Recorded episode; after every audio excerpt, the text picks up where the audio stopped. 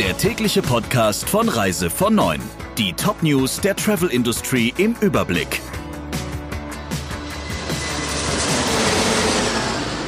Ich bin Jennifer Hess. Einen schönen guten Morgen.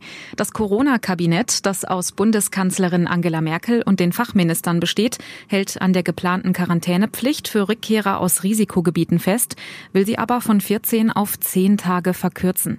Eine endgültige Entscheidung soll Mitte des Monats fallen. Bis jetzt müssen Reiserückkehrer aus Risikogebieten zwei Wochen in Quarantäne, außer sie lassen sich kostenlos testen und sind negativ. Dann können sie die Quarantäne vermeiden. Auch das soll sich aber ändern. Die Bundesregierung Regierung will Corona-Tests frühestens nach fünf Tagen möglich machen. Dann könnten die zehn Tage Quarantäne zumindest noch abgekürzt werden. Den Test zahlt man dann allerdings selbst. Voraussichtlich soll ab dem 1. November ein Portal online sein, auf dem sich alle Urlauber aus Risikogebieten nach ihrer Rückkehr eintragen müssen um so die Einhaltung der Quarantäneregeln zu kontrollieren. Für die Touristik, die eine Quarantäne für Rückkehrer aus Risikogebieten überwiegend ablehnt und dafür ist, die Testverfahren auszuweiten, ist das alles keine gute Nachricht. Wie schon im Juli und August haben sich die Reisebüroumsätze auch im September nicht erholt. Der fakturierte Umsatz der Agenturen, die im Taz Reisebürospiegel erfasst sind, hat auch im September 84 Prozent unter dem Vergleichsmonat des vergangenen Jahres gelegen.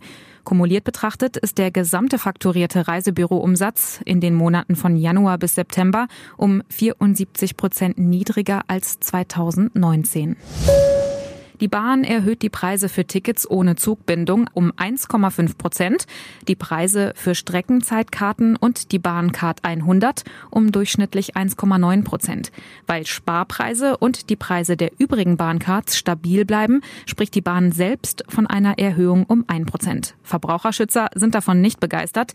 Der Chef des Verbraucherzentrale Bundesverbandes hat der DPA gesagt, auf der einen Seite bekommt das Unternehmen dieses Jahr eine 5 Milliarden Finanzspritze vom Steuerzahler Steuerzahler.